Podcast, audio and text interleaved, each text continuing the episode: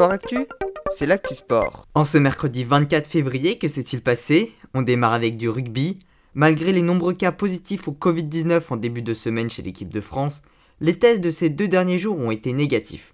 Aujourd'hui, les organisateurs du tournoi Destination ont annoncé le maintien du match contre l'Écosse, prévu ce dimanche à 16h.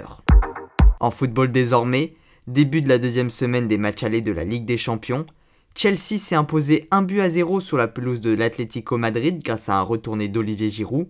Dans l'autre match, le Bayern de Munich s'est imposé 4-1 contre la Lazio Rome. Toujours en football, mais l'équipe de France féminine désormais, en match amical contre la Suisse, les joueuses de Corinne Diacre se sont imposées 2-0. En tennis, suite des rencontres de l'Open Sud de France à Montpellier, Grégoire Barrère s'est qualifié en 2-7 pour le deuxième tour et Hugo Humbert s'est qualifié pour les quarts de finale. En revanche, surprise de la journée, le jeune Italien Yannick Sinner, tête de série numéro 5, s'est fait éliminer dès le premier tour.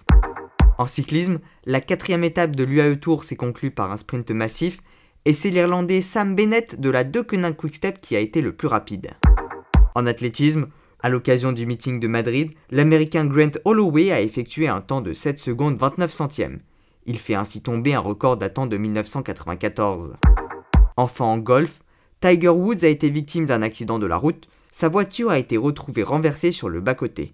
La star américaine souffrirait de nombreuses blessures au niveau des jambes. Pour l'instant, son retour sur les greens est encore incertain, à voir comment évolue sa situation dans les prochains jours. Voilà pour les activités du jour, à demain, dans Sport Actu.